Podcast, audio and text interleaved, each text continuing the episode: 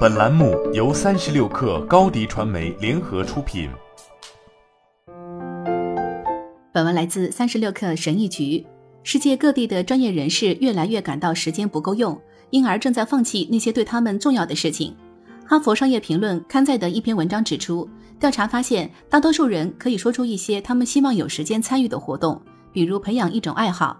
现实情况比听上去更严重，因为这不仅仅关乎个人。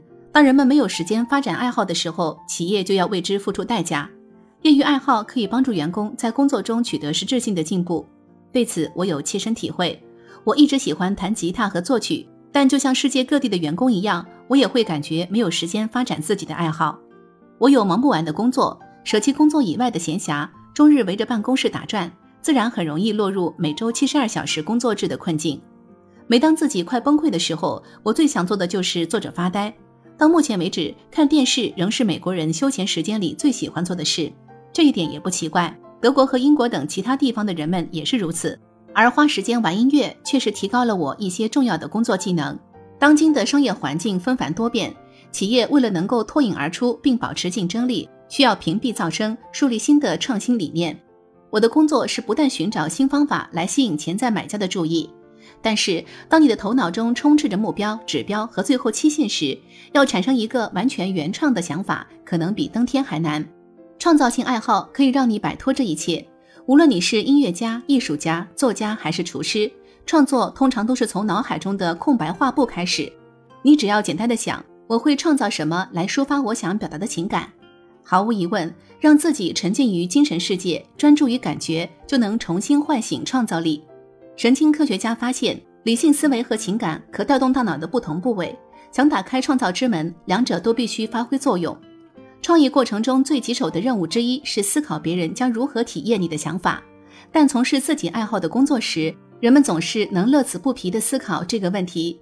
制陶工人要想象买家如何看待他制作的花瓶，神秘小说家要设想毫无戒心的读者是否会对曲折情节惊讶不已。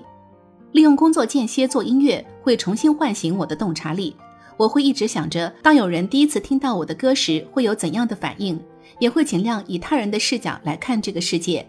然后，这种状态会伴随我重新回到工作中。在工作中面临严峻挑战、陷入困境时，我会开始怀疑自己是否能够找到一个成功的解决方案，很容易失去创造性自信。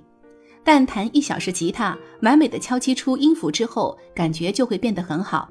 我可以感受到大脑对那种满足感的渴望，于是当我再次面对工作项目时，就会感到信心满满。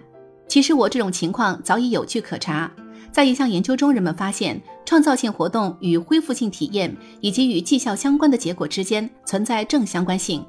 事实上，他们写道，工作以外的创造性活动可以是一种休闲活动，为员工的高水平发挥提供必要资源。因此，我强烈建议专业人士花些时间来培养创造性爱好，无需占用很长时间。研究发现，花四十五分钟搞艺术，有助于增强人们完成任务的信心和能力。同时，我还建议人们鼓励自己的企业支持员工的爱好。美捷布公司把员工的作品挂在墙上，鼓励他们随心所欲地装饰办公桌。一些企业举办才艺表演，即使员工缺乏这种才能。企业也应该鼓励他们去做一些有创意、有乐趣的事情。一些把时间花在自己的爱好上的 CEO 为大家树立了正确的榜样。而且，在闲暇时发展创造性爱好，并非虚度时光。毕竟，当你这样做的时候，每个人都从中获益。好了，本期节目就是这样，下期节目我们不见不散。